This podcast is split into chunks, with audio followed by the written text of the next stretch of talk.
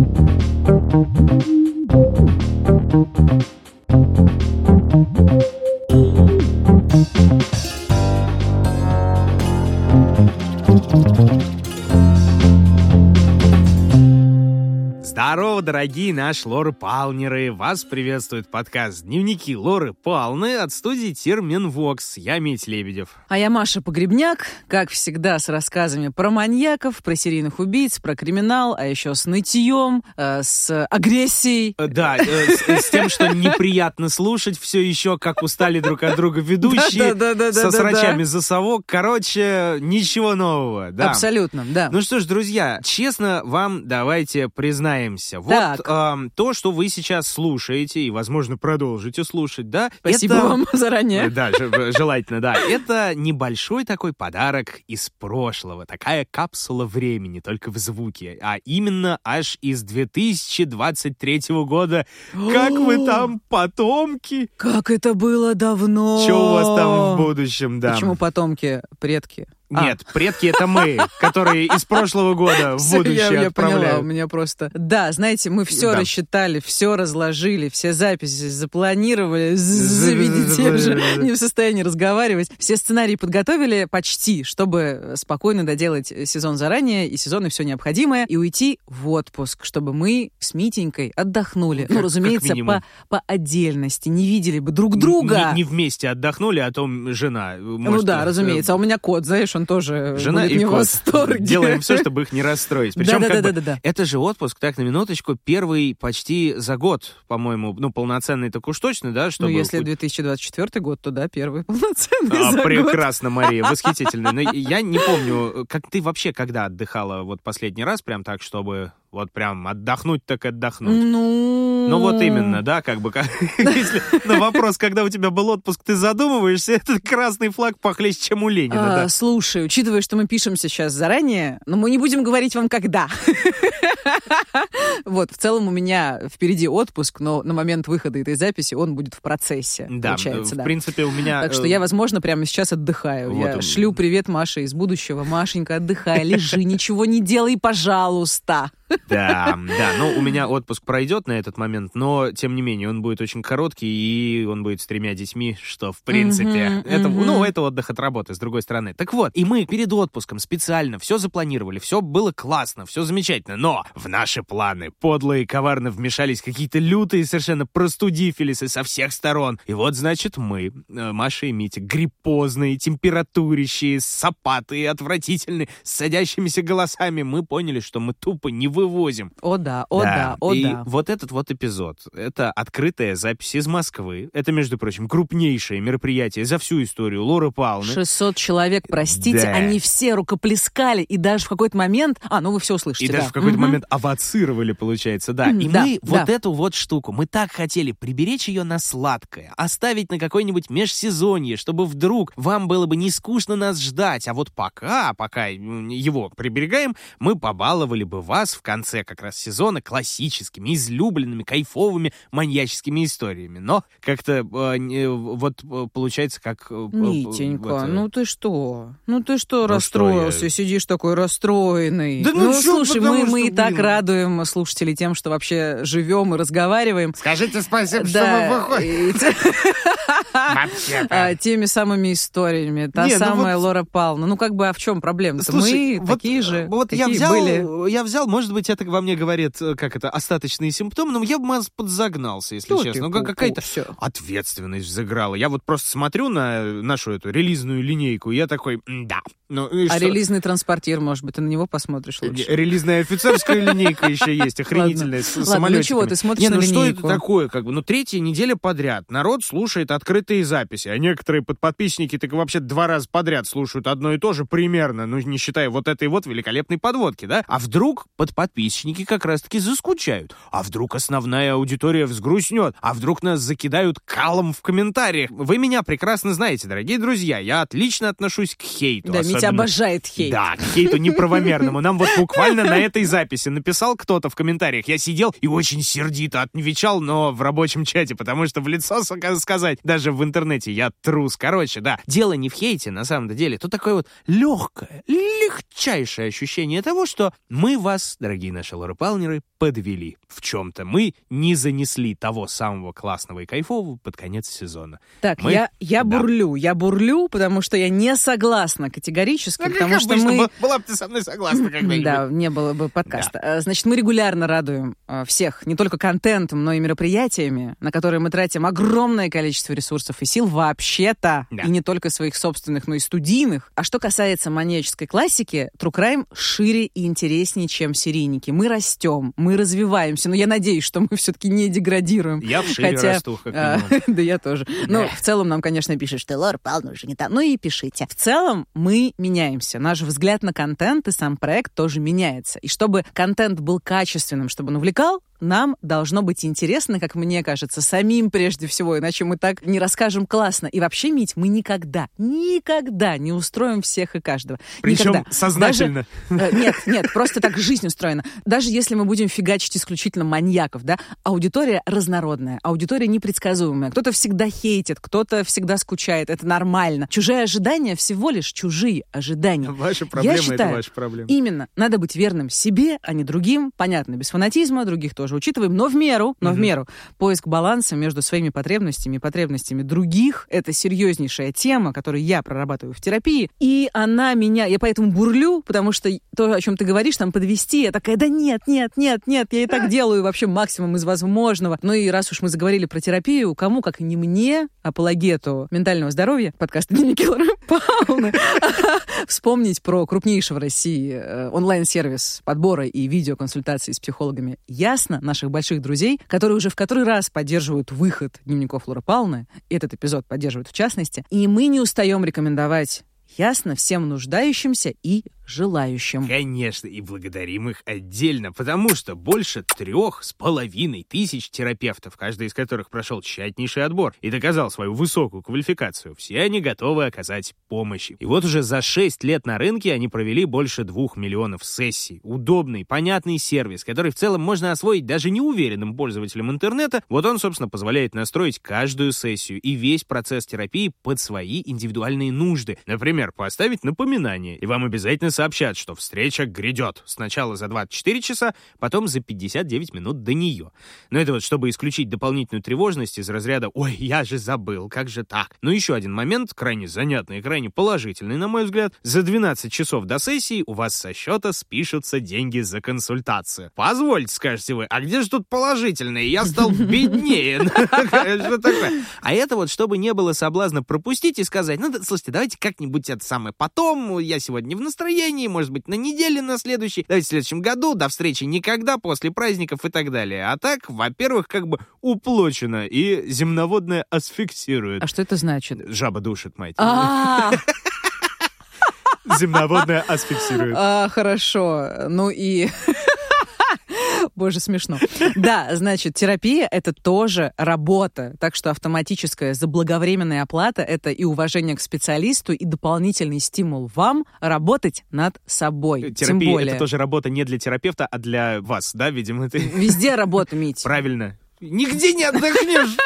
Вот, тем более результат стоит того. И, конечно же, все индивидуально, и посчитать успех терапии сложно, но в среднем по больнице почти 81% пользователей ясно говорят, что видят положительный эффект уже после пятой сессии. И по традиции записывайте промокод Лора Пална, большие буквы в одно слово латиницей, и вы получите скидку 20% на первую сессию при регистрации. Промокод и все необходимые ссылочки мы оставим в описании. Три раза подряд открытая запись? Ну, ясно. Чего тебе ясно? Иди в сервис ясно. Ой, а я думала, это мы вдвоем отыграем.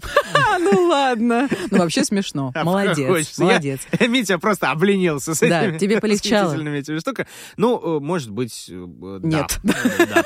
А, Короче, а ладно, а что, пишите в комментариях, знаете что, пишите в комментариях самое отборное. всё, всё. Как вы ненавидите нас за то, что мы вот так вот поступили, как, как поступили. Да, вот мы будем такие, значит, э, мы я из перестала прошлого. читать комментарии поэтому... А вот я из прошлого, больной, сопливый, с голосом, который вот прямо сейчас пойдет через пять минут нахрен, я буду это все читать и такой, а, да, давайте еще буду обмазываться несвежими комментариями и плакать. Все, я больше ничего не могу, я больше не вывожу, не хочу ничего решать, ничего писать, хочу в отпуск и вон то розовое платьишко. Слушай, тебе да. пойдет, Митя. Ну, естественно, Боже но мой, ты знаешь, я, я тебе не рассказывала, я тебе не рассказывала, но мне очень нравится, когда мужчины на каблуках ходят. Все, все, все, абсолютно. Это нормально. Заказайки, да, по-моему, была ну, такая А в чем проблема? У них группа. такие икры мощные. Так, ладно, хорошо. Что, что, что сказать-то? Да. А, сказать-то что? Ты уже, в общем-то, все сказал, и ну, мы все целом, сказали. Да. Значит, московская открытая запись, прямиком из культурного центра ЗИЛ. Мы рассказали пару историй. Ну и сейчас мы их снова расскажем. А подожди, мы даже будем рассказывать, о чем мы будем рассказывать, так что...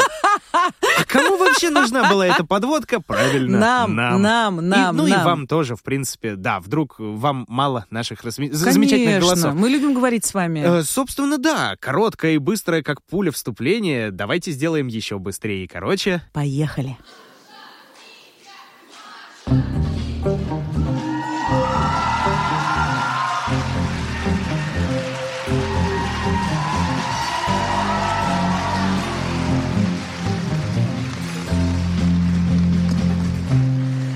Ну, привет, дорогие. Здорово, ларапалнеры. Ой, кайф какой. Так, а, кто, кто кричал дедушка Митя прямо сейчас? И бабушка Маша. Блин, так неудобно, я практически вас не вижу. Не Но вижу. мы вас слышим, если что. Да, поаплодируйте, пожалуйста, еще раз. Мы немножко нервничаем.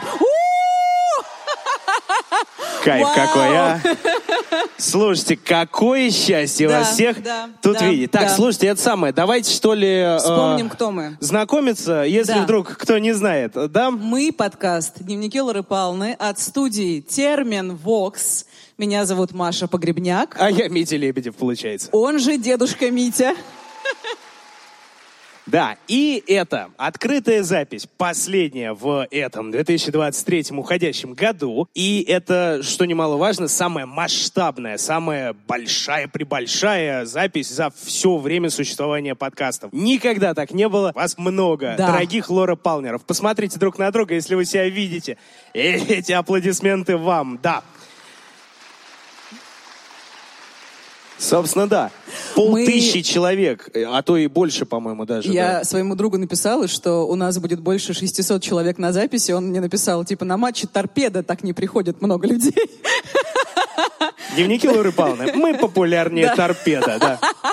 Считаю, что это успех. На самом деле мы в студии достаточно осторожно к этому подступались. Мы сильно переживали, все-таки зал большой, но много людей пришло. Мы Все думали, пришли а на вдруг никто не фан-встречу. придет, да, на фан-встречу. Да, страшно. отдельная на самом деле моя любовь и восторг, что мы находимся именно в этом здании, в культурном центре ЗИЛ. И это шедевр конструктивизма, который построен в 30-х годах по принципам великого Ле Корбюзье. И это реально восторг, что я сижу здесь и вижу вас, вижу Митю. Митя, Маша. привет. О чем мы сегодня будем разговаривать? Скажи, пожалуйста. Да, мы же типа как бы не просто так сегодня здесь собрались. Действительно, открытая запись это. Нынче у нас будет носить самый что ни на есть зимний характер. Ну да, мы хотим все-таки, чтобы это было нечто такое, ну, нестандартное, новогоднее или около новогоднее и симпатичное. Потому что полный джингл белл, что называется. Традиция – дело великое. Мы, кажется, уже который год с Лорой Павловной вместе делаем что-то вот новогоднее, около новогоднее, предновогоднее, постновогоднее. И каждый раз говорим, было бы, наверное, здорово найти что-нибудь вот эдакое, что-нибудь любопытное для ваших обожающих True Crime ушек, что-нибудь такое вроде снеговика товарища Несбё, который, значит, раз в год, именно под Рождество, под Новый год, с первым снегом, творит свои страшные вещи, но нет, мы не Но находим. нет, сегодня у нас никто особо страшных вещей творить не будет. Ну, немножечко страшные такие, страшненькие, как вот Митя сказал, для ваших True Crime ушек. Я бы сказала, сегодня очень нежный, нежный выпуск. И, к счастью, действительно такие персонажи типа Снеговика Несбю, бю, Несбю, э, бю, да. а обитают на страницах романов. И тех, кто охотится на кого-то только в Рождество, раз в год под бой курантов, обязательно 1 января или 31 декабря, таких, к счастью, меньшинство или практически нет. Практически нет, поэтому мы с вами без контента сидим, кукуем с дневниками Как-то Лоры я, Павловны. как-то я в каком-то выпуске тоже предновогоднем говорила, что в январе обычно возрастает количество преступлений, совершенных на бытовой почве. Но сегодня я об этом говорить не буду. Сделаем вид, что все хорошо. Пам-пара-пам-пам. А, собственно, не устаем повторять, что криминал многогранен, а потому и не исчерпаем, стало быть, и по этому поводу что-нибудь да найдется нам сегодня с вами поговорить. Мы искали, искали, как говорит моя бабушка, мы скребли по сусекам, и мы таки нашли. Давайте смотреть. Приступаем.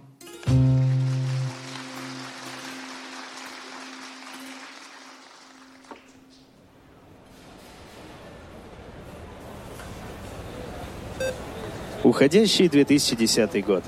Строительный гипермаркет на окраине Новосибирска готовится к закрытию. Последние дни, как и всегда в конце года, напоминают коллективное безумие. Люди сметают с полок все. Кассиры еле успевают пробивать товары. Отдел упаковки полным составом нервно курит, кажется, впервые за день. Инструменты, рамки для фотографий, елки и все кому-то в подарок. Завтра и послезавтра будет, к сожалению, то же самое. Единственное, что радует в этой ситуации, это прибыль. И теперь в небольшой подсобке две кассирши пересчитывают купюры, чтобы уложить все в специальную тару и отправить в банк. Инкассатор должен приехать уже скоро. В суматохе никто не обращает внимания на одного посетителя, хотя совсем не заметить его было бы попросту невозможно. В гипермаркет вальяжно заходит Дед Мороз. Синий халат до пола, окладистая синтетическая борода, посох и большой мешок. Пустой. Сотрудники в полголоса шутят, видать, за подарками к нам пришел. А зимний волшебник тем временем проходит через торговый зал, минует складские помещения и заходит в ту самую подсобку. Непонимание кассир сменяется улыбкой. Наверное, кто-то из своих пошутить решил. А затем глаза их наполняются ужасом. Из-за пазухи халата незнакомый Дед Мороз достает травматический пистолет и требует «Бабки в мешок! Живо!» И вот волшебник с мешком денег бежит из магазина. За ним охрана. Дедушка отстреливается от погони. Мешок рвется, и купюры рассыпаются по снегу. Дед безуспешно пытается собрать деньги, потом снова бросается бежать. Но случайно оказавшийся рядом наряд полиции задерживает красноносого грабителя. Выяснилось, что администратор магазина подговорил друга вынести наличку. Несколько миллионов. И 800 тысяч из них он потерял по дороге. Для него новогоднего чуда не произошло.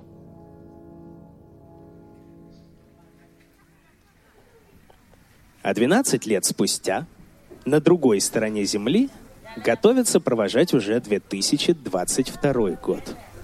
Лима, столица Перу, хоть и не особо холодное место, но и здесь любят зимнее волшебство. Вот и теперь по узкой улочке в самом сердце трущоб весело шагает Санта-Клаус собственной персоной, а с ним пара его волшебных помощников эльфов. Все в красных колпачках, в костюмах, с румяными щечками и, конечно же, с радостью на лицах. Правда, едва им стоит дойти до неприметной коричневой двери с рождественским эльфом, как лица у процессии Северного полюса меняются. Ни следа былого веселья, только серьезная сосредоточенность. Одна из эльфиек Санты крепче берет в руки пестрый рождественский молот и выбивает дверь. Остальные персонажи бросаются внутрь. Там несколько человек сомнительной наружности, и они явно не понимают, что происходит. Осознание приходит лишь, когда Санта валит главного из них на землю и заковывает в наручники. Банду розничных наркоторговцев пытались поймать уже давно, но каждый раз оперативники в полном обмундировании спугивали осторожных дельцов. А во время рождественских праздников оказалось куда проще затеряться в толпе в костюмах Санты. И теперь еще четверым бандитам придется обмениваться подарками уже за решеткой. И для них новогоднего чуда не произошло. Поаплодируйте Мите. Что, смущаете? Приятно, дедули. Слушай, я заметила, что ты в последнее время взял моду в разных специальных выпусках обозревать не только то, о чем мы будем говорить, но и что-то еще. Почему ты так делаешь? Ну, потому что, вот смотрите, две замечательные совершенно истории. Про грабителей из Новосибирска в костюме Деда Мороза и про вот эту вот оперу-группу Северного полюса. В принципе, рассказывать там больше не о чем. Но красиво же, чтобы совсем не упомянуть. Поэтому, как бы, да, моду взял. Ну, как бы не без этого. Мы делали примерно так же, если кто слушал и слышал до этого в выпусках про непойманных маньяков, про безвременно погибших музыкантов, даже когда делали открытую запись про киллеров в Новосибирске, как раз откуда родом Дедушка Мороз, грабитель. И здесь как бы то же самое. Традиции – дело великое. Ну, мы расскажем что-то еще, разумеется. Естественно, да. Да. И сегодня у нас на повестке дня для вас целых две истории. И обе, как мы уже сказали, с таким зимним флером. Да. Сразу, наверное, признаемся, у нас как бы не было сомнений, что истории надо брать не прям вот классические, ваши любимые, как вы в комментариях там пишете, да, а где мокруха, а где кровища, а где мерзости. Нет, во-первых, Мне потому не что... что готовить вечером. Мне скучно. Я, плохо засыпаю, если все не так страшно. Если все живы остались. Абсолютно. Ну, потому что, во-первых, как бы настроение карнавал, ожидание чуда там, вот это вот все, хочется закуклиться, затеплиться, там, порадоваться, посмеяться, поуютиться, возможно. Но я сейчас Так хочу далее. раскрыть одну твою маленькую тайну. Я знаю, почему Митя так уповал, вернее, увещевал, забыла слово, неважно. Короче, уговаривал нас взять лайтовые истории. У тебя есть шкурный интерес, я знаю. А. Расскажи. А, ты про это, да, друзья? Шкурный немножечко интерес. Это открытая запись, это первое публичное мероприятие Лоры Павловны, на которое мне удалось затащить маму. Так что... А, Да, за все эти годы мама послушала один единственный эпизод нашего подкаста, и то он был флудовыпуск, поэтому как бы логично. На самом деле я чувствую, как Митя немножко напряжен, как будто когда ты пригласил кого-то в гости и хочешь, чтобы человек рядом вел себя прилично. И тут А ты я. можешь на- нормально как-то? Это У меня родители. Я заранее прошу прощения у мамы Мити, если она здесь и видит нас. Я нормальная, если что, приличная девка, все окей. Ну, Тут я бессилен, поэтому как Да. как Но мы, пойдет. кстати, рады любой маме в рядах наших слушательниц, как правило. Это очень трогательно, когда к нам приходят с мамами. Я подсадила свою маму на ваш подкаст, и я такая, о Я всегда счастлив, да, Господь. правда. так вот, да, истории. Мы будем улыбаться, надеюсь, смеяться, как-то курьезничать, каламбурничать, говорить всякую Даже ерунду. угорать. Да, хохотать. По традиции, чтобы, собственно, э, совсем вас не обламывать по тематике, одна история будет происходить в сочельник, оно, собственно, много где и называется рождественская история, а другая произойдет, получается, незадолго до Рождества. Но только вот э, разница небольшая в том, что первая будет происходить уже в январе, а вторая еще в декабре. Такая И- вот история. да. И да, и обе насколько я помню, около века назад. Да, А, получается У вас э, там, э, здесь вам не тут, здесь вам не там, ну, в общем, как обычно. И я так понимаю, что ты сегодня, как любящий вот эти вот все традиции, уступил мне право. Меня вынудили. Мария, хорошо, договорились. Мария, вам слово. Погнали.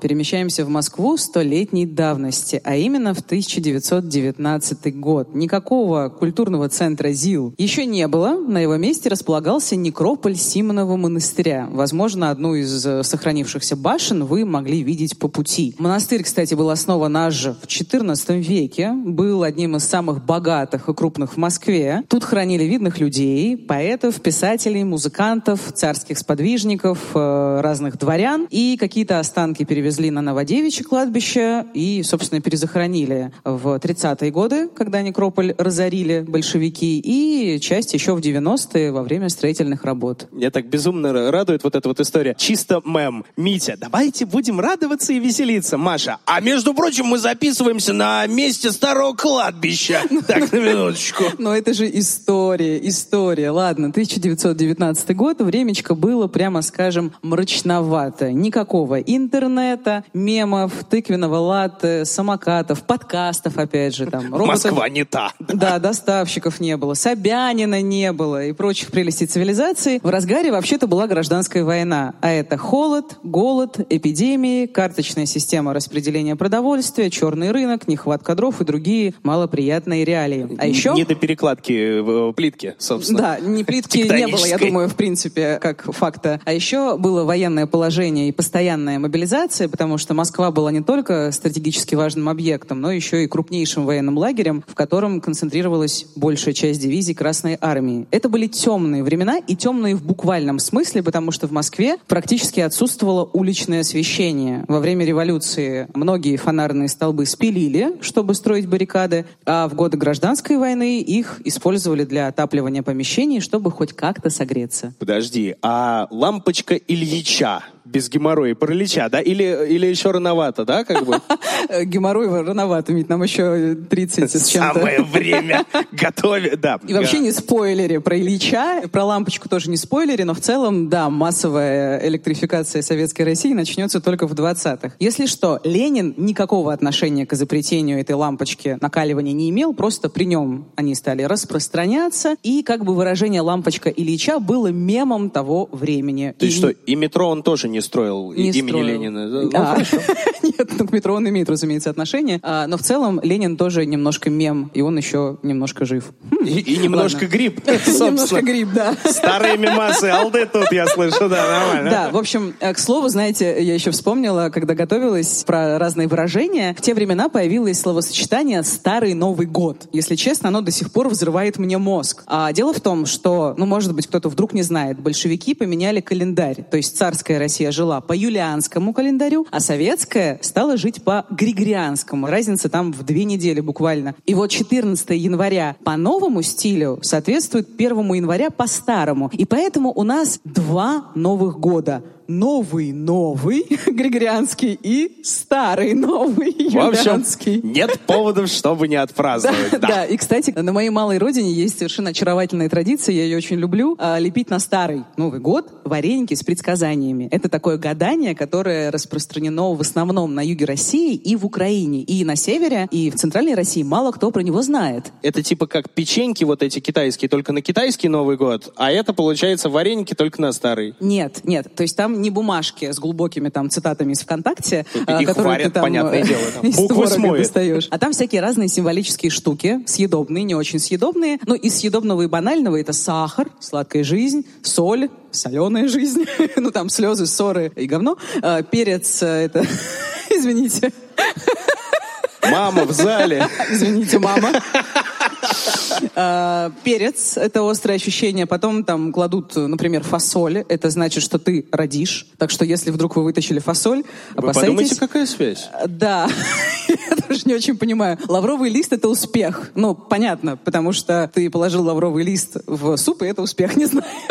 Ну, понятно, это лавровый венок. Потом еще есть изюм, это соблазн. И на самом деле вариаций там огромное количество разных. И- Пуговица к походу к дантисту, вот, получается. смотри, да. И это Верная было примета, самое... между прочим. И это было самое стрёмное, потому что в моем детстве туда клали всякое разное несъедобное. Монеты. Ну, то есть ты ешь монету. Ну, ты не ешь, разумеется, ее. Попробовать на зубок, да, Да, аккуратно. Потом пуговицы клали, колечко, ну, естественно, колечко к чему? К свадьбе. А, нитки — это дорога, пуговицы к обновке и так далее. Ну, я, честно говоря, в предсказания не верю. И, в принципе, я достаточно циничная э, тварь. После А, таких эмоциональных качелей ку- кулинарных в детстве, я думаю, да. Волей-неволей задумаешься. Да. Но одно предсказание, вы знаете, сбылось. В 2018 в январе мне попался то ли виноград, то ли клюква, и это значило крутые перемены и насыщенную жизнь. И через месяц у меня начался головокружительный роман. Еще через несколько месяцев я переехала к своему любимому человеку в Москву, а недавно с ним рассталась. Все кончилось. Но было интересно. Вот такие вот вареники А, да, получаются. да.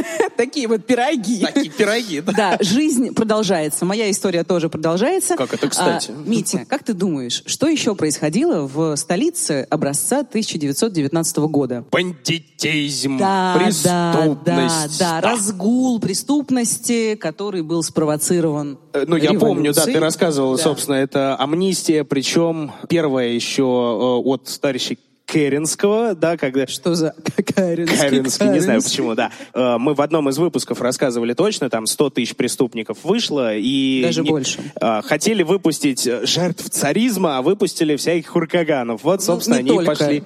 Да. Подробнее, кстати говоря, мы об этом рассказываем действительно в выпуске «Гастролер». Он про советские банды 20-х. Выпуск доступен, кстати говоря, под подпиской, который вы можете оформить на сайте приложения SoundStream, на Бусте, в Патреоне, Вакадонат и Apple подкастах. Это на всякий случай. Вдруг здесь есть люди, у которых нет подписки. Она вам нужна очень, если вдруг Все здесь остались... Прям да. все? Поднимите руки, у вас подписка. Я просто плохо вижу. Ну, лес рук, Вау! какое счастье, а! Ладно, э, в общем, спасибо большое. Пусть всех Большое будет, спасибо, да. спасибо вам, правда, большое спасибо. Да, преступность в Москве выросла раза в три, и в 1919 году за безопасность в новой стране отвечала такая организация, которая называлась Всероссийская чрезвычайная комиссия по борьбе с контрреволюцией и саботажем, сокращенно ВЧК, не путать с ЧВК, ЧГК и ГКЧП. Слишком много стран ВЧК. ЗПТ. аббревиатур. И, собственно, эта аббревиатура породила словечко чекист, а сама комиссия потом трансформировалась в печально известный НКВД. Короче, одним из создателей и руководителей ВЧК был э, революционер Яков Петерс. И ситуация с московской преступностью в начале января 1919 года казалась ему довольно тревожной. Цитата из книги Михаила Кубеева «Налетчики». Оперативная обстановка в городе, как докладывали Петерсу, становилась угрожающей. Громили магазины, винные склады, совершали налеты на квартиры, грабили жителей и даже районные комиссариаты милиции, куда внезапно врывались и, угрожая бомбами и пистолетами, отбирали у милиционеров оружие, а потом безжалостно расстреливали их. Так действовали уже целые бандитские формирования, которых в Москве насчитывалось в 1919 году примерно два десятка. Особенной дерзостью отличались банда Кошельков, руководимая неким Яковом Кузнецовым по кличке Кошелек, и банда Сабана Сафронова Николая Михайловича. Эти матерые налетчики выбирали либо банки, либо богатые рестораны. Короче, искали места, где собирались люди состоятельные. Бандиты вламывались и в государственные учреждения, укладывали персонал на пол, забирали все маломальски ценное, иногда расстреливали всех подряд. Котелек, котелек. Кошелек, да.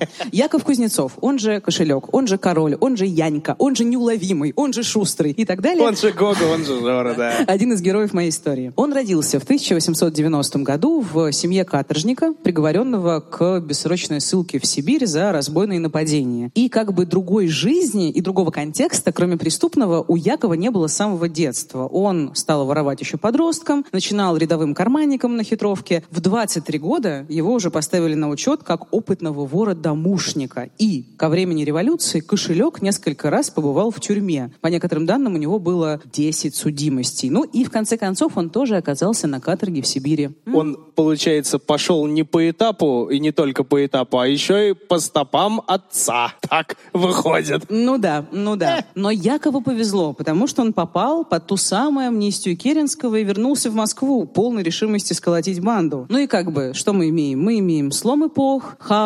дезорганизованность молодой советской власти. Вот все вот это как бы кошелька вдохновляет на новые силы, ну вернее, на чего, ну неважно. Вдохновляет, короче говоря. На свершение, получается. На свершение, да. Дезорганизованность И- власти и организованность преступности, получается. да, бинго, бинго. Баланс. И он становится жестоким очень. Он не ограничивается ограблениями, он убивает, он насилует. И сначала в банде кошелька было человек 20, потом она разрослась до сотни, ну как бы на пике. И это была вполне себе ОПГ со своей иерархией, правилами, и орудовала группировка по большей части в Сокольниках. Такой был достаточно опасный район тогда. И эта банда регулярно нападала на правоохранителей, нередко их убивала, завладевала формой, документами и так далее. И эти украденные корочки кошелек и его присные использовали как входной билет в разные казенные учреждения. Например, однажды они пришли такие на ювелирную фабрику, сказали «Здрасте, здрасте, мы милиционеры», и под видом властимущих изъяли 3 фунта золота, 3,5 фунта платины и 25 тысяч рублей. М? Успех, успех. Неплохо. Да, другой пример. Банда проникла в банк на Покровке и конфисковала 100 тысяч рублей. Это по тем временам были колоссальнейшие деньги. Ну да, как бы, а какого размера кошелек должен быть у кошелька, чтобы Я вместить эту шутку. все вот это вот? Получается, извините. Не, ну вообще, он же, ну, это дерзость и дикость и бесстрашие лютое, Абсолютно. потому что нападать на правоохранителей, особенно в те времена, когда а, не ЧВК, а ВЧК, да, э, чекисты, короче, когда они получают власть практически неограниченную, это страшно страшное дело. Это самый безумный народ на это только А там на самом деле была дикая неразбериха, непонятно, кто был властью. То есть это было что-то совершенно хаотичное и малопонятное. Кто первый картуз нацепил черный, у кого да, кто первый да. наган взял, того и тапки. Да, и э, Яков вел себя довольно агрессивно, он ходил вооруженный до зубов, весь из себя, все из него торчало, ну, вернее, разное оружие из него торчало, он его очень любил. Он, конечно, осознавал, что ведет себя достаточно дерзко, он понимал, что он как бы ходит по лезвию бритвы, но ничего страшного, казалось, э, ему не произойдет с ним. И вот, в 1918 году кошелек поехал в Вязьму, это Смоленская область, на бандитскую свадьбу. И там его таки схватили местные чекисты и этапировали в Москву. И вот, Яков с конвоирами приезжают на белорусский вокзал. К ним подходит, по одной версии, какая-то старушка, по другой торговец с предложением подать хлеба арестованному. Конвоиры неизвестно почему соглашаются. Компания добирается до Мясницкой и недалеко от знаменитого здания на Лубянке, куда позже переедет весь центральный аппарат ВЧК, кошелек разламывает буханку, достает оттуда браунинг, стреляет в конвоиров, один погиб, другой ранен, и убегает. Пара-пара-пам-пам. Любопытно. Это как э, в мультике про Айболита, где э, Бармалею сидящему пираты передали ножовку в куске хлеба, но было бы любопытно, если бы они ему передали не хлеб, а брауни. Потому что там был бы браунинг. А тирамису было бы вообще замечательно. Ладно, тут я пошутить ничего не могу. Да, ну вот это такое- тоже подельники, получается. Да, да, конечно, это были подельники. И такое вот изящное освобождение. Несмотря на это, на то, что все-таки произошел инцидент, достаточно опасный, его чуть не посадили, в конце 1918 года кошелек стал планировать очередную серию нападений, ограблений и прочего непотребства на грядущий 1919 год. Вот люди планы на год себе пишут, да, выучить английский, например, там, пойти в спортзал, а кошелек другое писал, э, малоприятное. У него гори- горизонт планирования сократился до 10 минут, поэтому как бы мог себе позволить. Да, и тогда он еще не подозревал, что совсем скоро впишет свое имя в историю.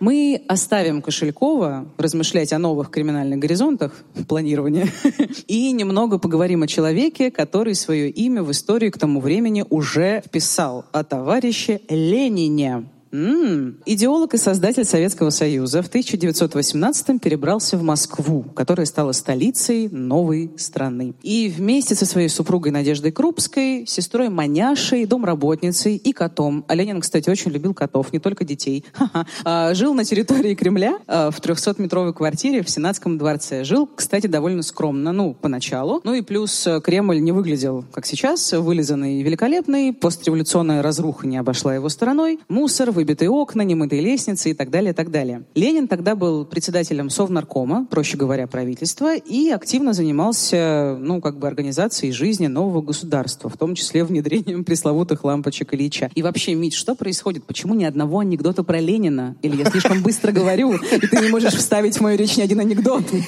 Я, в, постреволюционный Кремль так немножечко погрузился, задумался. Но э, этот э, приходит на ум сразу.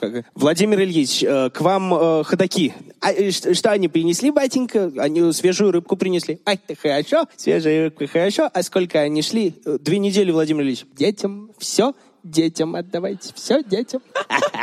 Ой, смешной анекдот. Спасибо. Спасибо большое. А, а вообще не обидно, как бы, конечно же. Ладно. вообще-то я тебя хвалю. Щекочу твое эго. Ты же любишь, когда я щекочу твое эго. Ладно. Простите, мама, Мама в зале. Я ничего не щекочу, если что. Просто говорю глупости, когда переживаю. Ладно. Как и у кошелька. У Ленина тоже был кошелек. И тоже был псевдоним, получается. Да-да. Ну, кстати, мы эту шутку потом пошутим. Ой, извините, спойлеры. А, Значит, у Ленина 1918 год выдался насыщенным, потому что на его жизнь несколько раз покушались. Самое известное совершение покусило. Самое известное покушение совершила эсерка Фанни Каплан, которая выстрелила в Ильича после митинга на московском заводе Михельсона. Его чудом спасли, хотя у него было довольно опасное ранение в шею, и Ленин вообще достаточно быстро выздоровел такой, «Ха-ха, я Ленин, пошел дальше жить. Он жив и будет вечно жить, потому Ну, что он правда. же уже тогда знал, как бы. Но он там, в принципе, умер. Ну ладно, неважно. Спойлеры, Маш, опять же, да? А он не умер. Вдруг кто не дочитал в зале. Подожди. Кстати, вот ни разу не была в мавзолее. Кто хочет со мной сходить в мавзолей? Вот, вот все никак не могу. Мы Так не вот. отвлекаемся вообще Да, да, да. нисколько, я смотрю. Это была коллаборация с мавзолеем Мавзолей, свяжитесь с нами. по промокоду Ильич. Ильич 1905, да. Значит, чудом спасли э, товарища Ленина, и наступил новый 1919 год. И Ленин и Крупская вроде как встретили его порознь. Супруга вождя находилась в лесной школе в Сокольниках. Лесная школа — это был такой санаторий для больных детей, который Крупская основала и куда сама ездила отдыхать и лечиться. У нее, кстати, было редкое аутоиммунное заболевание щитовидной железы, базедова болезнь, очень неприятная штука. У нее был зоб, глаза выпучивались неконтролируемо. Звучит э, забавно, но отвратительно. Ну, я имею в виду, что не стоит над этим смеяться. Ну и у нее еще была бессонница, тревожность и бесплодие. Короче, она реально страдала всю жизнь, потому что такое лечить не умели. И поэтому очень часто куда-то уезжала отдыхать. И наступило 6 января 1919 года. И в этот день, накануне, получается, православного Рождества, ближе к вечеру Ленин решил к ней поехать, навестить. Ну, э, скорее всего, он э, после всех этих э, покушений, так или иначе, после э, гражданки Каплан, он передвигается не просто так. Он ведь с телохранителями ездит, на машине, как Передвигается сложно. минимум. Он Сложно так передвигается, да. Слушай, если честно, нет. Потому что в этот день Ленин отправился к супруге вот в ту самую лесную школу на своем черном Роллс-Ройсе в сопровождении одного охранника Ивана Чебанова. А машину вел его личный водитель э, Степан Гиль. Плюс Ленин взял с собой сестру Маняшу. Снег с дорог толком не убирали. Не то, что щас. Ну да, да, спасибо. Бургер за здоровье Собянина, Да. все еще. А, и ехать можно было только по линии трамвая, и к тому же освещение отсутствовало, и Роллс-Ройс мчался буквально сквозь темноту. Впрочем, света от фар хватало. И начало поездки выдалось не самым приятным. Вы вспомните то, о чем я говорила в начале. Мрачная обстановка максимально. Плюс на Садовой машину пытались тормознуть некие полупьяные товарищи с револьверами, но Ленин с компанией их проигнорировали, решили, что это бандиты. Э, Кто-то балуется, поехали Да, дальше. а такого много было. А дальше вот на Сокольническом шоссе, сейчас это Русаковская улица, машину снова пытаются остановить. Опять парни, опять сомнительные, их шестеро, и Гиль Степан Гиль, водитель Ленина, думает, что это бандиты. И говорит, давайте проедем мимо. А Ленин такой, да нет, это патруль, хочу документы им показать. Ну, не знаю, решил, что все в порядке будет. И он э, приказывает сдать назад. Далее происходит примерно следующий диалог. Так это пересказывал сотрудник ЧК, который допрашивал всех причастных. В чем дело, товарищи? Я Ленин. Черт с тобой, что ты Левин, а я Кошельков, хозяин города ночью. Пиу. Это действительно не сцена из сериала «Интерны», это ведь реальная история. То есть как бы... Это- Что вы, товарищи, я Ленин. Ленон, Ленон. Хрен с вами, товарищи. Yesterday все еще. Ельцин, Ельцин, да. Как вы поняли, Роллс-Ройс Ленина тормознула вооруженная банда Кошелькова, но главарь А. Ильича не узнал, Б. не расслышал его фамилию и искренне решил, что напал на некоего Левина. Слушай, а вот, Толстого э, начитался. Э, Он, кстати, Тол- Тол- у Толстого он Левин. Все еще. Любопытный факт. Но, тем не менее, да, все равно все его называют Левин, поэтому как бы, да. А, не узнал он его, наверное, потому что еще не настало то время, когда Ленина на всех транспарантах из всего угла в центре каждого города стоит э, несколько Лениных, у которых кепка на голове и кепка в руке. Вот эти вот А еще лампочек, лампочек на голове не было у него. Я когда была маленькая, почему-то думала, что Ильича уже лампочка... знали по лампочкам, а вот Ленина не очень. Ладно, ну и темно было. И вообще Кошельков был немножко под шофе, и все его присные. Тогда, в общем, простительно. Да, кошелек не планировал покушения, как вы понимаете, на Ленина. Он и его пятеро подельников с типичнейшими бандитскими погонялами, такими как конек, заяц, сапожник, лягушка и черный.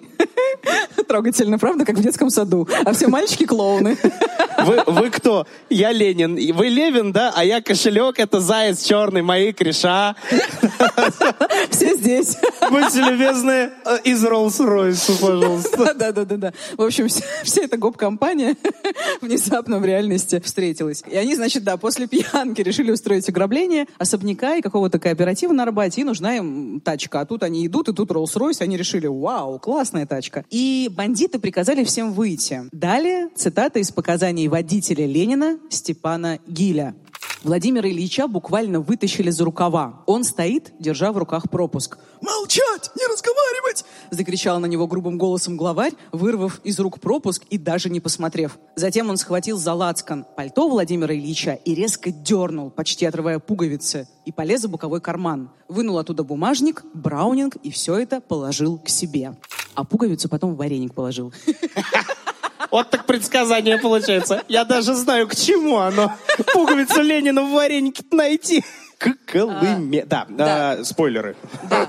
Что было дальше? Дальше. За Лениным вышли все остальные, бандиты сели в машину и уехали. И по словам охранника Чебанова, единственного охранника, который был в машине, произошедшее наблюдали несколько человек на улице, но никто не вмешался. И по выражению Чебанова, цитата, «народ стоял и смотрел». То есть среди простых людей Ленина тоже никто не узнал. Народ безмолвствует. Да, да, Слушай, да, а я да. думаю, если бы они его опознали, что бы они сделали? То есть, как бы, народный бунт против негодяев, которые обидели нашего дорогого Лукича. Как бы темно при всем при этом. На Роллс-Ройс нападают, не тоже непростая машина. Люди, как бы, с э, оружием. Так, да, минуточку. Ну и плюс, в целом, обстановка тревожная и, опять же, темно. Зачем? Кому это Ну, надо? понятно, да. Потом Ленин с компанией э, направились в Сокольнический райсовет, это ближайший орган власти рядышком, и приключения на этом не кончились, потому что часовой тоже не узнал Ленина, отказался впускать его без документов. Ленина знаю, Левин тебя не знаю. Ролан. А Кошельков же у него все спер, все документы, все деньги, весь бумажник, все на свете. Кошелек спер у Ленина кошелек. Нормально. А, значит, и история про ограбление показалась ему, разумеется, сомнительной, как и вся компания. И с огромнейшим трудом Ленин и Гиль, водитель, э, они таки убеждают часового в правдивости своих слов, тот все-таки пускает их в райсовет. Но и это еще не все. В райсовете по случаю праздников никого. Гиль обнаружил только дежурного телефониста, который, может быть, тоже был под шофе. Короче, он тоже не поверил компании. Говорит, типа, председателя нет, отвалите. Я не хочу вас ни с кем соединять. Но после очередной сложной, мучительной, эмоциональной порции переговоров и увещеваний телефонист все-таки согласился связать Ленина с ВЧК и связал его с тем самым Яковом Петерсом, о котором я уже говорила. Ну и дальше завертелась суматоха, вооруженная погоня за бандитами, все на ушах и так далее, и так далее. Слушай, а кошелек ведь в какой-то момент, наверное, понял, что далеко не Левина он грабанул таки.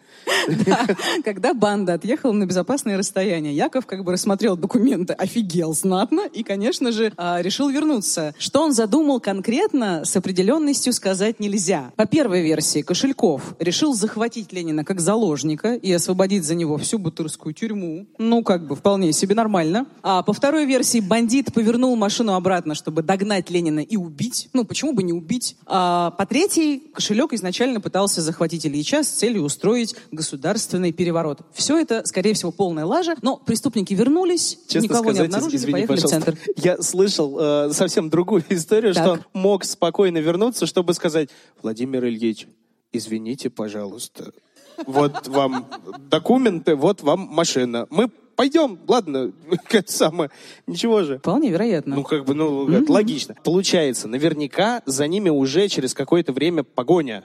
Потому Да, что да. он связался с Петерсом. Петерс поднял на уши всех и говорит, «Э, преследуйте. Да, и вот тут очень драматичная цитата из книги Михаила Кубеева «Налетчики». По Хамовнической набережной бандиты далеко проехать не смогли, они попали в снежные завалы. Произошло это недалеко от теплого переулка, милицейский пост которого был уже оповещен о налетчиках. В тот час вахту нес молодой милиционер Николай Аланцов. Именно он заметил подозрительную машину, мчавшуюся по набережной и неожиданно оказавшуюся в снежных тисках. Люди, вышедшие из машины, пытались вытащить ее из снежного плена. Аланцов взял винтовку наперевес и отправился выяснять, что случилось. Он подошел совсем близко и из темноты окликнул возившихся возле машины людей. В ответ прозвучали выстрелы. Аланцов открыл огонь. Налетчики бросились бежать. Но на звуки выстрелов из расположенной рядом воинской части уже спешили красноармейцы, другие патрульные милиционеры. И вот, казалось бы, бандитам не уйти, но шальная пуля сразила Аланцова. Он был убит. Кошелькову с товарищами удалось скрыться. О, как-то тоскливо немного. Да вообще, везучий тип, бесит. Да, Кошелькова не поймали, Ленин таки поехал потом к своей больной супруге. А после этого власти развернули жесточайшую борьбу с московскими бандитами. Началась еще одна война, чекистов с разбойниками, всех подозрительных личностей арестовывали буквально пачками, патрулирование усилили, предпринимались попытки внедряться в преступные группировки, на все кабаки, притоны и прочие сомнительные места были совершены массовые облавы. Процесс оказался сложным и мучительным, потому что нормальную правоохранительную систему к тому времени создать еще не успели, поэтому действовали власти в разнобой, но действовали. Нападение на Ленина, или, как его потом э, называли, рождественское дело, стало для органов делом чести. Да, собственно, в одном из выпусков тоже мы говорили о том, что именно чистки, которые начались после рождественского дела этого, они привели к тому, что в Москве стало все худо-бедно относительно неплохо, а вот Питер стал криминальной как раз-таки столицей. И именно туда устремился весь народ, которого не добили здесь, и который все еще решил продолжить эту историю. Так, собственно, Коцелек. Его по итогу взяли или не очень? Да, э, сло, Наш- сложно. Это, нашли знаешь, ли они кошелек, получается, извините. Это примерно как с Лениным, то есть умер и не умер, э, взяли и не взяли, потому что живым кошелек не сдался. Он был убит в перестрелке на одной из своих конспиративных квартир в июле 1919 И чтобы его вычислить, понадобилось энное количество допросов его задержанных подельников, в которых, по слухам, принимал участие еще один основатель ЧК Феликс Дзержинский. Плюс допрашивали его невесту, не Дзержинского, а кошелька, 20-летнюю конторщицу из телеграфного агентства Ольгу Федорову. Кошельков, кстати, нежно ее любил, я читала письма, он называл ее «бедная козочка». А еще, Действительно, с таким кошельком-то. Бедная козочка. Скачет себе. ну да, а еще понадобилось убить, вернее, пожертвовать жизнями какого-то количества чекистов, потому что действительно были реальные кровавые перестрелки, месиво, баня, трэш, кошмар. Но от этого всего я вас избавила, потому что все-таки у нас карнавал, Jingle Bells и Новый год. Короче, задержанных сторонников Кошелькова расстреляли, а 23-томное дело о вооруженном нападении на Владимира Ильича Ленина 6 января 1919 года десятки лет лежало засекреченным в архивах Лубянки, дабы не портить имидж великого вождя пролетариата. Но история беспощадна, правда всегда побеждает, как бы ее ни замалчивали и не запихивали поглубже. И этот факт, если честно, меня очень поддерживает. С каким пафосом ты за- завершила эту замечательную историю? Я учусь, я учусь у лучших. Давай. Огород в мой камень, что называется. Да, собственно, ладно. Одна история завершилась, вторая, получается, начинается. Хотите еще один анекдот про Ленина, чтобы был э, переход более плавный? Конечно, хотим. Хорошо. Вот с первого ряда как раз выкрикнули, потому что, да, как эм, экскурсия в музее идет, и останавливается группа экскурсионная перед пейзажем, палатка, из нее торчат две пары ног, женские ноги сверху, мужские ноги снизу. Ну и, соответственно, экскурсовод говорит, и вот перед вами, дорогие друзья, картина «Ленин в Польше». Выходит пожилой интеллигент и говорит, я осмелюсь предположить, что вот женская пара ног — это Надежда Константиновна Крупская. Да, вы абсолютно правы, Надежда Константиновна Крупская. Тогда осмелюсь еще предположить, что вот э, мужская пара ног — это Владимир Ильич Ленин. Нет, а вот тут вы ошибаетесь, это Феликс Эдмундович Дзержинский. А, Позвольте, а, а где же Ленин? А Ленин в Польше. Мы перемещаемся в Польшу. Ха, мы перемещаемся чуть дальше, получается, да. Перемещаемся мы с вами в 20-е годы, то есть чуть-чуть попозже 20 века того же самого, но гораздо дальше на ту сторону океана, в США, а точнее в штат Техас, а еще точнее чуть-чуть западнее от самого его центра, вот так вот, если будете смотреть, так вот смещайтесь, городок Циско правильное по вот английски, по-американски будет, конечно, Сиско его произносить, но я боюсь, что неприличных шуток будет слишком много и э, поводов для них будет тоже, а у меня мама в зале. Мгм, хорошо, не говорим э, ничего. Циска, так циска. А, Циска, циска, циска. Хоро- Хорошая для разработки э, Циска, речевого циска, циска. а- аппарата. Да. Скажи, это, как, по-моему, какая-то телеком-компания, нет? Или я Э, ошибаюсь? Есть телеком-компания Cisco, большая, классная, красивая, но она названа в честь Сан-Фран-Циско, получается. Вот такой вот усеченный вариант. Не в честь этого маленького городка. Но, собственно, Циско, кстати, не то чтобы прям уж очень маленький городок. Он основан совсем недавно, на 20-й год 20 века. Тысяч 15 там народу живет, а это прям неплохо вполне для для города его такого пошиба, а, может даже больше. До Великой депрессии еще года два, получается, остается. И все жители трудятся, зарабатывают денежку и кладут их уже не себе под подушку, а в банки. А если есть законопослушные трудяги и добрые банкиры, то есть обязательно и злые люди с огнестрелом, которые эти заработанные потом и кровью деньги очень хотят прибрать к рукам. Прости, я хотела пошутить про пятилитровые банки, но не пошутила. Нормально. Продолжай. Э, Вот эти с маринованными яйцами, которые, да, как раз идеально. Ну, как бы да, банки чистятся регулярно, как раз, да, заведение. Дикий Запад к тому моменту вроде как уже отступил, но э, вы прекрасно понимаете, Техас — это штат со своим особенным мироощущением, который в 2023 году вроде как хочет выйти из состава, потому что отдельная Российской страна. Федерации, извините. И войти в состав Российской Федерации, да, как водится. И события здесь раскручиваются зачастую вот не в духе каких-нибудь там бандитских, чикагских, нуарных историй или там гангстерских разборок с Томми Ганами. Нет, это прям спагетти-вестерн чистой воды. Стрельба по всем и за всех. То есть банки, короче, грабят. И грабят довольно часто. Очень часто. На самом деле, каждый четвертый банк в Техасе подвергался ограблению в среднем ежедневно. Представляете, Ого. вы работаете, значит, в- не в первом, не в втором, не в третьем, а именно в четвертом банке. И каждый божий день к вам заходят трогательные люди и говорят, ребята, у вас есть наличка, а у меня есть пистолет. Не желаете ли поделиться? В общем, да. Слушай, это такая вечная гонка, как бы преступные законные мысли. Чем э, больше выдумывают и действуют бандиты, тем э, больше им пытаются органы всякого разного противопоставить. И такое Конечно. бесконечная, бесконечная геометрическая прогрессия из всего. Совершенно верно. Относительно недавно, как раз, чтобы с этим справиться, банковская система координированно выступает с предложением. Ребята, смотрите, вот есть у нас грабители, а за каждого обезвреженного грабителя, ну, считай, подстреленного, да, банк будет выплачивать премию в 5 тысяч американских долларов. Это вот на тот момент нормально? На тот момент это просто дохренища. Если с пересчетом на какие-нибудь там десятые, 2010 годы, это 85 тысяч долларов. То есть это 8,5 миллионов рублей на наши времена.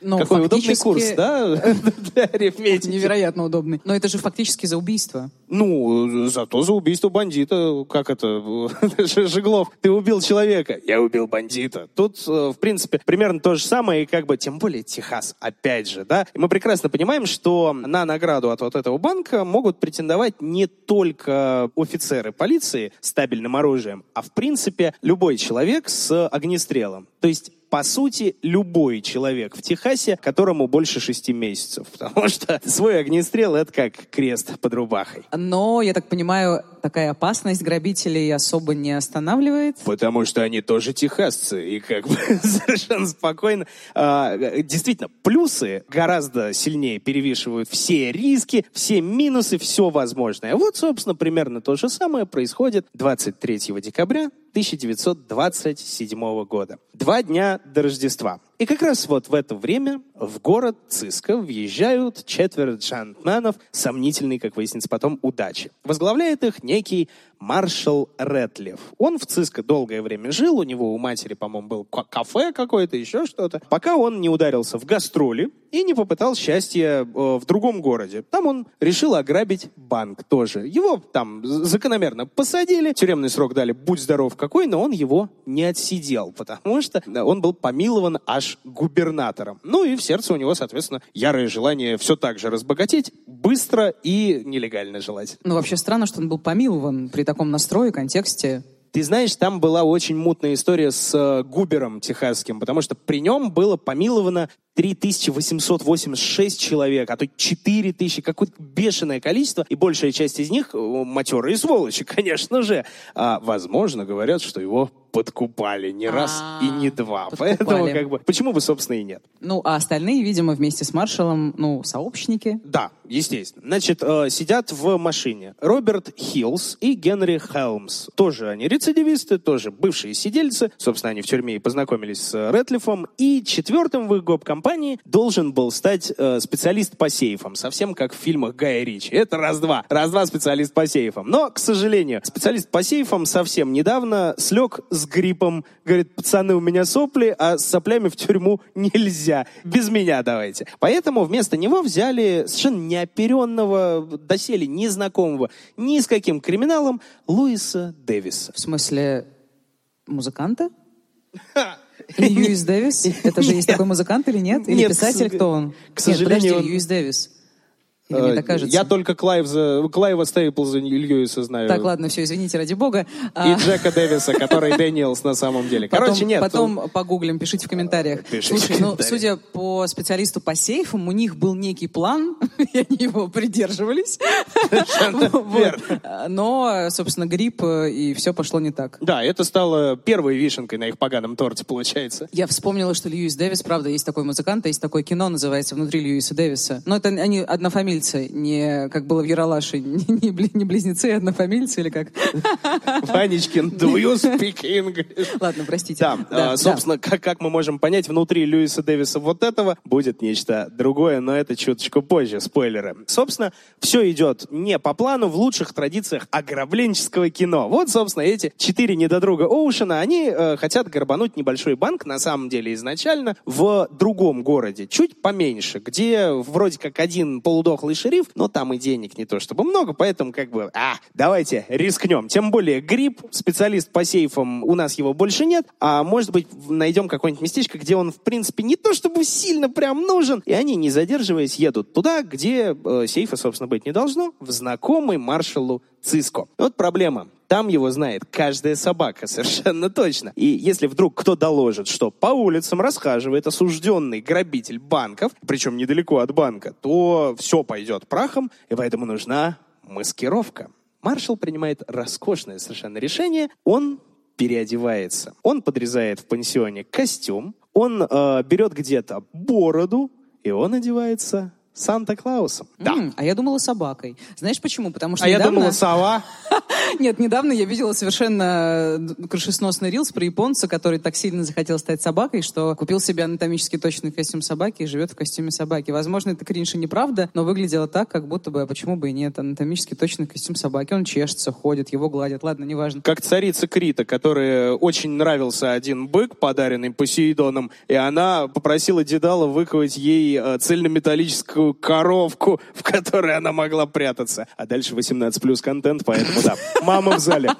Так, ладно, что было дальше? Собственно, он переодевается в Санта-Клауса, и машина, машина, кстати, тоже предварительно угнанная, она высаживает его в паре кварталов от Первого национального банка ЦИСКа. А остальные грабители паркуются в это время у входа в банк и ждут. А высаживать зачем? Вот э, смотри, странная ведь история. Машина паркуется у банка, из нее выходит Санта-Клаус, а потом три каких-то черта непонятных. И все весело такие длинной вереницей под, э, Олени да, под звон колокольчиков, они идут в банк.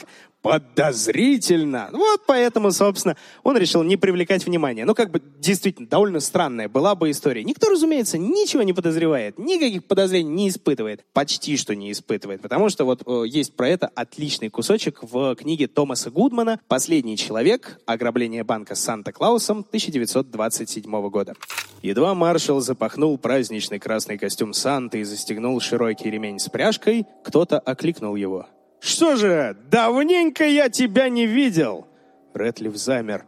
Это был Джордж Кармайкл, офицер полиции, который совсем недавно задерживал его несколько раз за контрабанду алкоголя. Маршал не мог выдавить из себя ни слова, пока полицейский не рассмеялся и не сказал «Счастливого Рождества, Санта!» Офицер не узнал его. Костюм сработал. Рэтлиф натянуто улыбнулся и ответил деланно старческим голосом. «И тебя, мой мальчик!» Кармайкл продолжил. «Ну что, 23 сегодня. У тебя всего два дня, чтобы поднабрать, а то вон какой худой!» При этих словах офицер похлопал Рэтлифа по животу, слишком плоскому для Санты, и едва не нащупал пистолет, спрятанный за пазухой.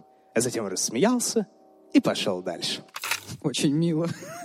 Привет, чувак. Пощупай-ка я тебя за живот. Ну это же Санта. Ну да. Слушай, ну чисто теоретически его, ну вот прям там могли бы задержать, да, Как еще до прихода в банк. В принципе, это наша любимая история, когда вот одна малюсенькая деталь, и все пошло бы наперекосяк. Но, тем не менее, не, не, не то, чтобы пошло. Действительно, никто его не замечает. Санта и Санта, тем более, как бы сочельник уже скоро. И вот так он доходит до банковских дверей и заходит внутрь. Более того, его облепляют дети по пути. И все они такие, Санта, Санта, как здорово, как замечательно. Он с ними общается, весело такой, да-да-да, ты Пойдем хороший был». банк. Ты был хорошим мальчиком, тогда станешь плохим. Умеешь держать пушку? Да. Я тебя научу. И он прям вместе с детьми заваливается Нет, в банк. б- к большому счастью, он все-таки очухивается, одумывается, разгоняет их где-то за несколько метров до банка и входит в банк совершенно один. В помещении четверо человек. Два вкладчика и два банковских сотрудника. Все поворачиваются в сторону вошедшего, говорят, о, здравствуй, Санта. Он такой, «Да, привет всем, очень, очень здорово. Плюс ко всему он видит, что в помещение заходят еще двое причем это школьницы. Они зашли из соседнего помещения, две четырехклассницы, просто захотели пообщаться с Сантой. Это, наверное, проблема. Ну, в смысле, или я лучше э, думаю о маршале, чем он есть в действительности, и как бы э, для него деньги в банке, дети в банке, простите. Деньги в банке гораздо ценнее, чем дети в банке. Да, в общем, и дети в банке для него не повод откладывать ограбление. Естественно. Ну и отступать как бы некуда, позади Владикавказ. Но события после этого разворачиваются стремительнейше. Значит, с улицы заходят три грабителя, нам уже известно, а следом за ними заходит пожилая женщина с маленькой шестилетней девочкой, то ли дочкой, то ли внучкой, не помню точно. И девочке тоже очень захотелось, она увидела Санту, она, «А, Санта, давай зайдем, ну давай зайдем. Сразу вот за этими тремя дядями подозрительными. И тут звучат выстрелы. Трое во всеуслышание объявляют, господа, это ограбление. А, тут же Именно подсоединяется. так, Именно так. Здравствуйте, это ограбление. Деньги вот сюда. Очень хорошо. Именно так. Собственно, Санта тоже подсоединяется к этому ко всему. Он прыгает к кассиру, тычет ему в нос кольтом и говорит, будьте любезны, уважаемый, откройте, пожалуйста, сейф и положите все деньги вот сюда, в мой новогодний мешок. Но если они вот таким образом разговаривают, то сопротивления, наверное, никто им не оказывает. Я бы отдал абсолютно все. Ну, как бы да, просто никто не успевает отреагировать, несмотря на то, что у банковских сотрудников, конечно, какие-никакие средства сопротивления этому всему есть. Как минимум оружие у охраны. И тревожные комнаты, кстати, тоже, куда можно быстренько сбежать всем, там запереться, и вроде как... И тревожная комната, где можно тревожиться? Да, сидишь такой, тревожишься. С той стороны, «Г- господа, откройте, пожалуйста, нам очень нужны деньги. Ой, а вдруг войдут? А вдруг им деньги нужны? А вдруг это не настоящий Санта, опять же? Тревожно как-никак. Тревожная комната — это любая гримерка у нас. Ладно, Да. давай, извини, пожалуйста. Ну и все же действительно что-то пошло не так. Та самая женщина, которая вошла буквально вот пару секунд назад с шестилетней девочкой, она довольно шустро поняла, что дело-то пахнет керосином. Она вытолкнула девочку за дверь и сама закричала, ребята, тут грабят банк. И новость не только пулей долетела до полицейского участка в соседнем квартале, но и облетела добрую часть города. Города в Техасе, как мы помним. И вот уже почти весь Циска выстраивается напротив банковских дверей, одновременно щелкает затвором, и вот теперь 20 стволов радостно готовы открыть огонь, чтобы получить свою заслуженную награду за голову грабителя.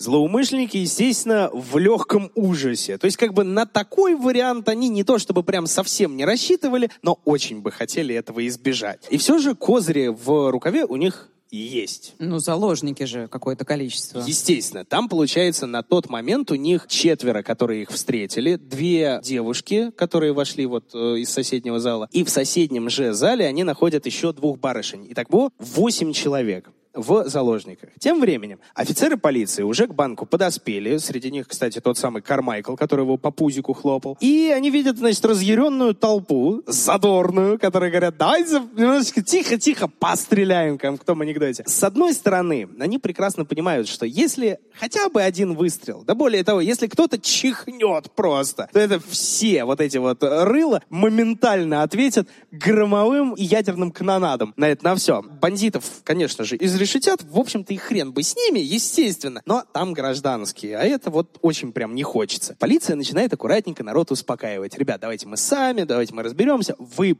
важны, большие молодцы, давайте держите их на мушке, но мы справимся. А тем временем в банке маршал Рэтлиф с товарищами понимают, как в том фильме, на чем я остановился, мы в дерьме. Мы в дерьме! И делать при всем при этом... А сам меня ругал за слово говно, а сам говорит такое. Ты, ты, ты разницу не слышишь? Мама, прости. Нет. В любом а в чем случае. проблема? Это литературное слово. Пишется через. О. А, ну, это мы сейчас уйдем.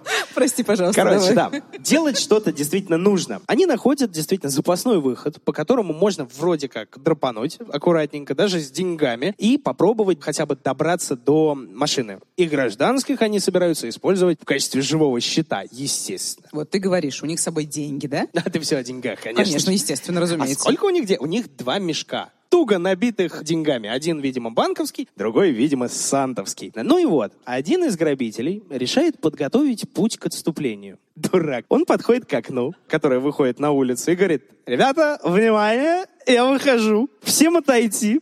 Нам не мешать. У нас заложники. Вот сейчас мы уедем. Им будет хорошо. Вам будет хорошо. И самое главное, нам будет хорошо. А чтобы они прислушались чуть активнее к его словам, он делает выстрел в воздух. Ну, видимо, очень зря. Очень зря. И, естественно, на один единственный выстрел ему с улицы отвечает бам!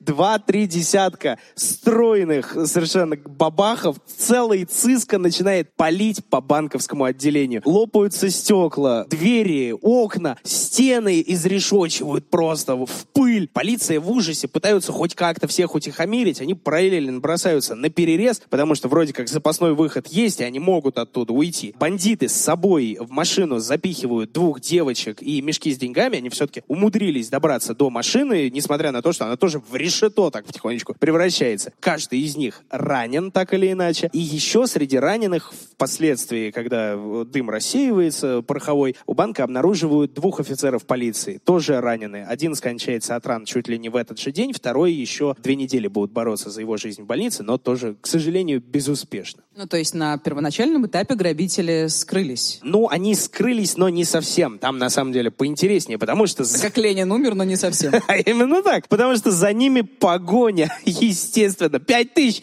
уезжают прямо сейчас. А их же еще и четверо. Четыре по пять это очень много. И вот они, уворачиваясь от пуль, отвечая огнем по преследователям, у них как-то худо-бедно это получается оторваться. Они доезжают до городской окраины. После этого у них слегка заканчиваются патроны, они высыпают на дорогу мешок гвоздей кровельных. Там, видимо, тоже нашлось где-то. И это помогает, потому что погоня пропарывает шины закономерно, и они их аккуратненько оставляют, теряют из виду. То есть, получается, у них есть реальный шанс как бы скрыться в закате. Не особенно тоже, к сожалению. Да, по- потому что как бы стоит им хоть немножечко обрадоваться, да? Водитель говорит, ребята, я, конечно, все понимаю, но бензин на нуле. Да.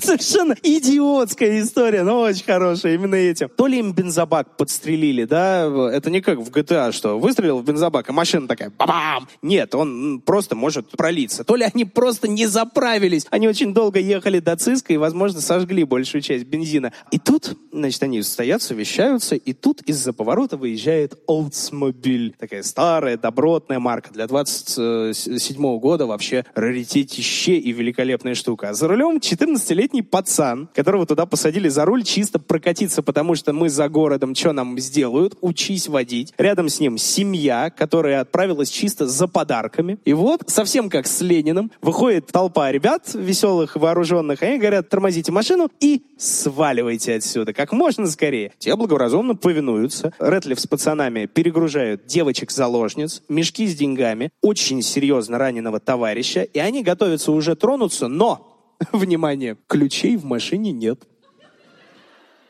А что с ними произошло? Остров невезения, как бы абсолютно точно. Их парень-водитель просто забрал с собой, потому что ему сказали, давай, убирайся отсюда. Он говорит, понял, сделаю. Взял ключи Молодец, На чувак. сигналку не поставил только еще, потому что не было тогда Сообразил. такого. Да, тем временем преследователи это настигают, и более того, если раньше в них стрелял и за ними ехал, ну так, некоторая часть города, то теперь охота-то объявлена «Будь здоров, какая!» Вот как об этом писал в свое время журналист Бойс Хаус. Сюда стекались офицеры и горожане со всего штата. Такой охоты на человека западный Техас еще не видел. Многие были на лошадях, многие пешком. Они продирались сквозь деревья, шерстили высокую траву в долинах и даже переворачивали булыжники в каньонах. Ты, там есть? Тебя здесь нет. А, вот, и довольно шустро они обнаруживают Oldsmobile без ключей. Ключей нет, зато есть мешки с деньгами, две штуки, один красный, один белый, и раненый бандит, тот самый Луис Дэвис, ноунеймовский однофамилец э, того, которого внутри. А внутри у этого Луиса Дэвиса очень много свинца, к великому сожалению. Это тот самый новичок в преступном мире, на самом деле, грустная история, который, э, в принципе, ничего особенного не хотел, наверное, и как бы вот на первое дело, и вот так вот оно грустно закончилось. Позже он э, все же от ран скончается. А денег, Мария, в мешках, вот, потворствует твоей этой, а, любви э, к деньгам. Денег Нет у меня любви к деньгам. Просто я работала на финансовой радиостанции. Меня учили, что деньги всем очень сильно интересны. Поэтому я Интересно, да, Одри? спрашиваю. Да, собственно, Так. денег в мешках насчитают э, 12,5 тысяч долларов, это считай 20 миллионов на наши современные, и еще 150 тысяч долларов ценными бумагами. Так, подожди, а все остальные бандиты куда делись? И плюс там еще были заложники, Вот. заложницы. Да. Их э, заложниц Рэтлиф поместил все еще в первую машину. Да, она похожа на дуршлаг. И да, бензин заканчивается. Но, возможно, они, кстати, перелили э, бензин. Пересосали, может быть, даже из Олдсмобиля в, в очень Олдсмобиль. Они свернули на грунтовку на нем и поехали, значит, в закат по техасской пересеченной местности. Машина закономерно застревает в этих кактусах вонючих, потому что, ну, невозможно передвигаться не по дорогам. И негодяи наши бросают ее прямо там, причем вместе с девочками, а сами отправляются пешком. Уже на следующий день, а я напомню, это все происходило за один неполный день, то есть вот это 23 декабря. Вот сейчас уже 24 утро сочельника. Они снова дают о себе знать. На сей раз на подъездах к реке Безос полисмены увидели, как едет к ним одноместная машинка, а в ней три мордоворота друг на друге сидят. Что нашли? Видимо, э, на том и поехали. У них, значит, пара-тройка апельсинов из еды. Все остальное время они не жрамши, поэтому они голодные. Они, значит, окровавленные, потому что они все еще ранены все, не перевязанные никак. И они пытаются хоть как-то худо-бедно, уставшие, не спавшие и не присевшие, они пытаются хоть как-то свалить. И при этом один все еще в костюме Санты для, для полного паноптикума происходящего. Тем не менее, что самое удивительное, эту пеструю гоп-компанию так и не удалось задержать оперативно. Да ладно. Семь дней, Карл. Семь Просто дней. как земля создавалась. да? Абсолютно. Они, они бегают от правоохранителей до 30 числа. Чтобы вы думали, как бы за ними 100 человек, в том числе э, 50 полисменов. Поддержка с воздуха в 1927 году, это охренительно круто звучит. И как бы они пытаются, и у них получается, что самое удивительное, до 30 числа. Я Но- тебе верю, Мить, не да. переживай. Голод, кровопотеря как бы не тетка, и 30 декабря их все-таки задерживают. Слушай, ну такой подарочек под Новый год. Полиция Техаса себе Не сделала. один, не два, а три подарочка. И один, да, целый Санта-Клаус. Дело было, естественно, колоссальное. Освещалось широко и шикарно. Во-первых, это было чуть ли не единственное на тот момент ограбление в костюме. То есть товарищ Рэтлиф был пионером своего дела. Привидение с мотором. Ограбление в костюме. но симпатичная. И, видимо, с тех пор, кстати, вошла э, мода на вот эти вот клоунские маски, маски с президентами там и так далее, вот эти джокерские истории. То есть не просто там колготки на голову нацепить, нет, надо как бы залететь банк со стилем. Ну, во-вторых, денег-то они взяли прям пристойно, и охота действительно велась колоссальная. Первого из грабителей, господина Холмса, приговорили к смертной казни и довольно скоро отправили на электрический стул. Второй, товарищ Хилл, смог отделаться 99 годами. И то потому, что адвокат очень красиво сыграл на то, что у него тяжелое сиротское детство. У Курского вокзала стоял он молодой, просил, значит, Христа ради, червонец золотой. Ну и просто у него были нулевые шансы стать нормальным человеком. Войдите, господа присяжные, в положение. Теперь-то он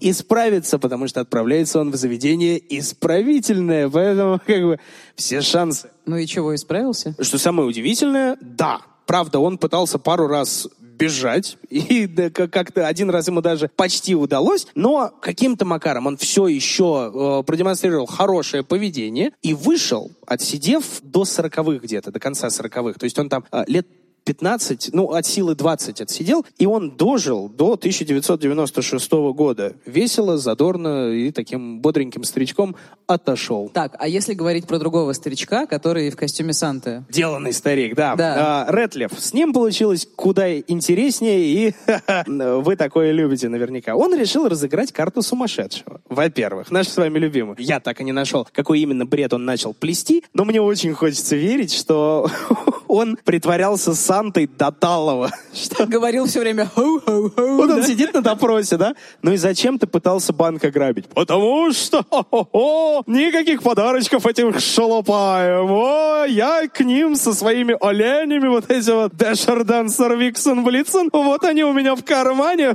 И Рудольф, мой верный наган.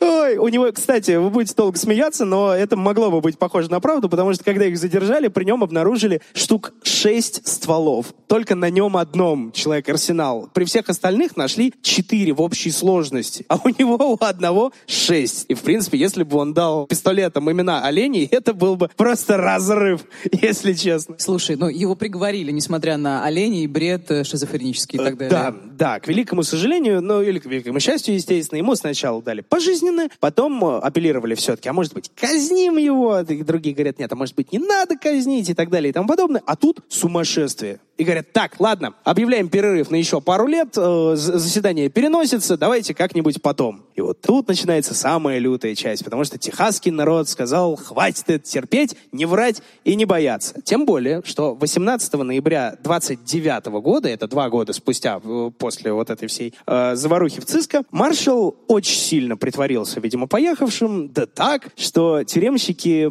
сбавили обороты и забыли, что надо его охранять.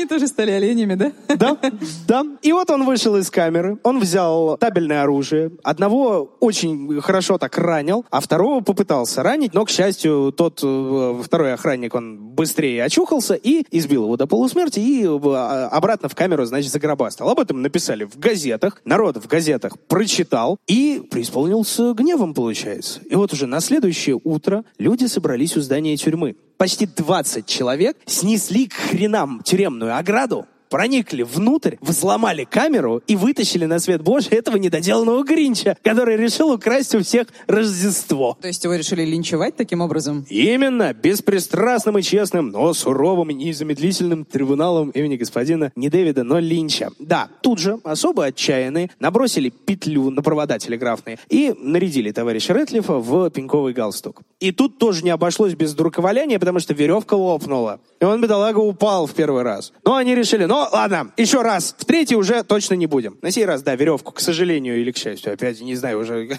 заговариваюсь, подобрали чуть более крепкую, и она выдержала. Маршал Рэтлиф, последний из грабителей первого нацбанка ЦИСКа, получил свой, хоть и не особенно справедливый, конечно, но приговор. Как итог в этом деле, 11 раненых, трое погибших только во время суматохи, это два полицейских и один из э, сообщников, вот этот Луис Дэвис. Затем еще один казненный, еще несколько раненых и последний вот линчеванный. Ни единого доллара они с собой так и не смогли взять. Ну и последний факт, чтобы прям вот самая поганая вишенка на самом э, поганом торте, да? Когда мать маршала забрала его тело и стала организовывать, ну какие-никакие, но похороны, а дело уже шло к декабрю месяцу, мимо катафалка прошла праздничная процессия во главе с Санта-Клаусом. Да, Мне кажется, Netflix обязан купить у нас права на экранизацию. И первую историю, и второй. Совершенно верно. Ну, такие вот, получается, пироги. А, Пара... Да, пара таких вот легких, получается, историй. Под конец не особо легкого, может быть, года. Мы уже традиционно, да, и к новогодним спецвыпускам, и к праздничным активностям, и вот Маша, собственно, уже сказала это в самом начале, что мы говорим каждый раз, что зима, праздники, время не особенно-то безопасное, петарды, пьяные мужики, фейерверки, гололед, алкоголь сверх меры и так далее, а отсюда бытовух самое разное, разборки за праздничным столом, ночевание в оливье, ну и так далее и тому подобное. Опасно не то слово. Говорить об этом, конечно же, надо. Предупрежден, значит вооружен. Но вот сегодня мы с вами собрались вроде как, пошутили, повеселились, поугорали местами. Мария, ты довольна? Боже, ты меня спросил, довольна ли я? Это так мило. Я каждый раз спрашиваю, довольна ты или нет. Ну, ты сегодня как-то особо спросил. Ты довольна, короче, да? Но в целом я жива. Я, жива, я... значит, довольна, да. Да-да-да. Я в целом, да, мне кажется, получилось забавно. А ты? А ты? Я тоже доволен. А вы, друзья, довольны?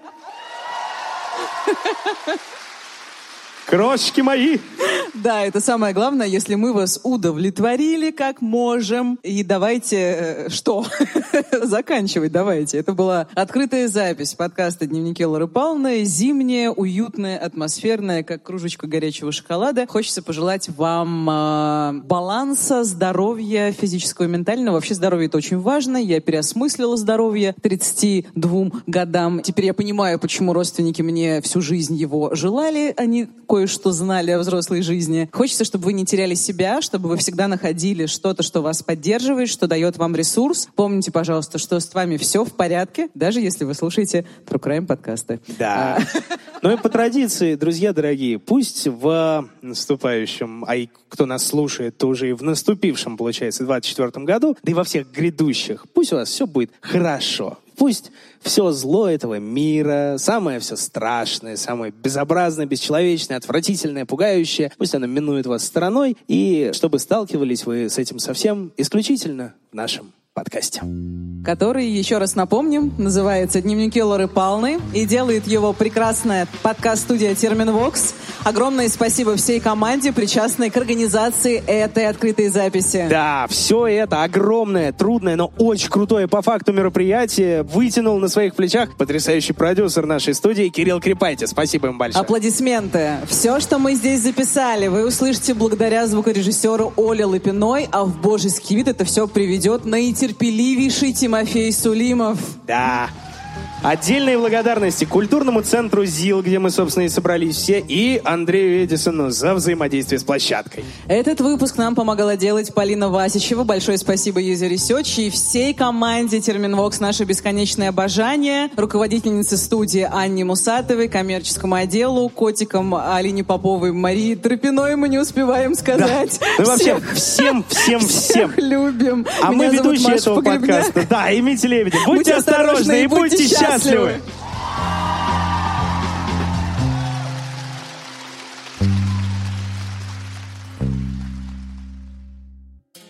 Следующий выпуск о преподавателе, о запутанных коридорах вуза и страшных находках в лесу, о критическом отсутствии улик и пропавших подозреваемых, о деле, которое было больше 20 лет назад и в котором правда вскрылась совсем недавно.